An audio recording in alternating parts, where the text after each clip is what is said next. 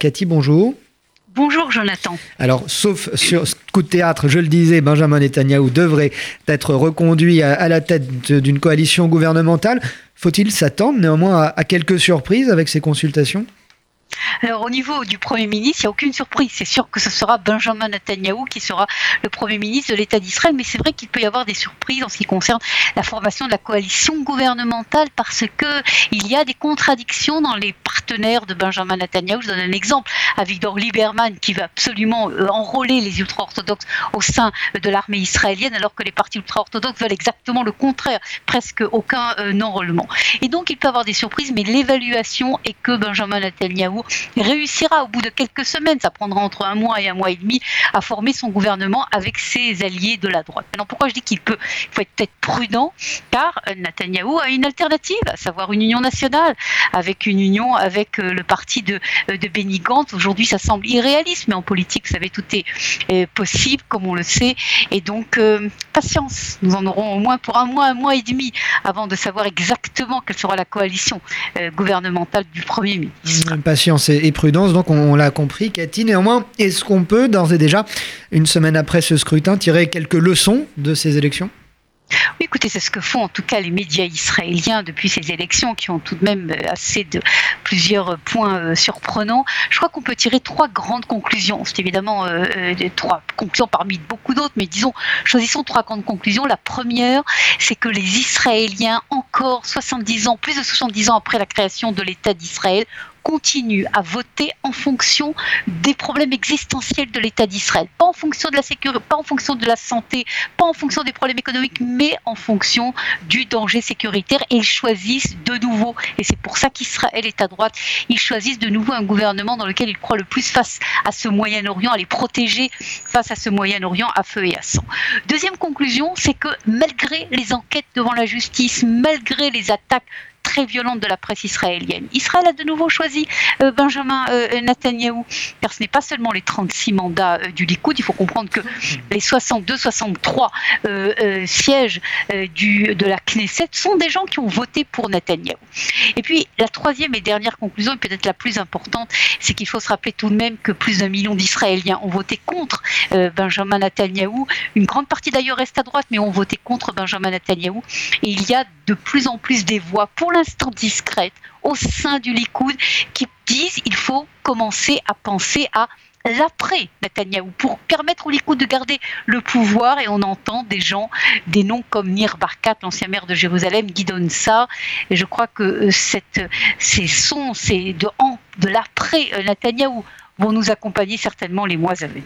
Alors, en, attendant euh, qu'Israël trouve euh, un gouvernement de coalition nationale, les États-Unis, eux, ont félicité le nouveau gouvernement palestinien qui a été formé euh, le week-end dernier, Cathy. Et il est à noter les, termes du communiqué de félicitations. Avec l'expérience des personnes présentes, nous espérons que nous pourrons travailler ensemble à la paix et à l'amélioration de la vie des Palestiniens. Un changement de ton plutôt radical vu les derniers mois écoulés. Est-ce que cela cela est un changement d'approche également euh, à prévoir Écoutez, à mon avis, euh, ce communiqué que l'on a entendu qui vient des États-Unis et depuis quelques minutes d'ailleurs plusieurs autres communiqués qui viennent de Washington ont un lien direct avec la fameuse initiative de paix de Donald Trump.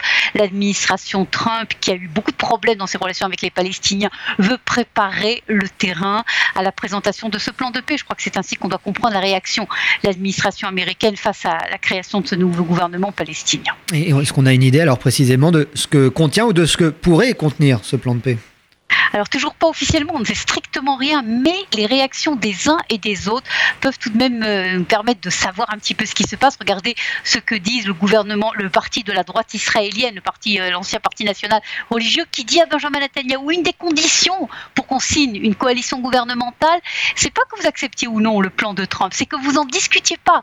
Une discussion du plan de Trump, eh bien nous ne rentrons pas dans le gouvernement. Ça c'est du côté israélien et du côté euh, palestinien. Là c'est un son de cloche qui est très clair non au plan de Donald Trump, alors qu'on ne sait pas très bien ce qu'il y a à l'intérieur. Et donc la conclusion, euh, si l'on voit les réactions aussi bien de la droite israélienne que euh, des Palestiniens, est de dire qu'apparemment, c'est en tout cas des suppositions qui sont faites ce matin en Israël, que le plan de Trump prévoit des concessions territoriales israéliennes douloureuses, mais d'un autre côté ne prévoit pas la création d'un État palestinien tel que le pensaient les Palestiniens. Mais encore une fois, ce sont des spéculations. Je crois que là également, il faut attendre euh, pour savoir exactement ce que contient ou ne contient pas euh, ce plan de Donald Trump.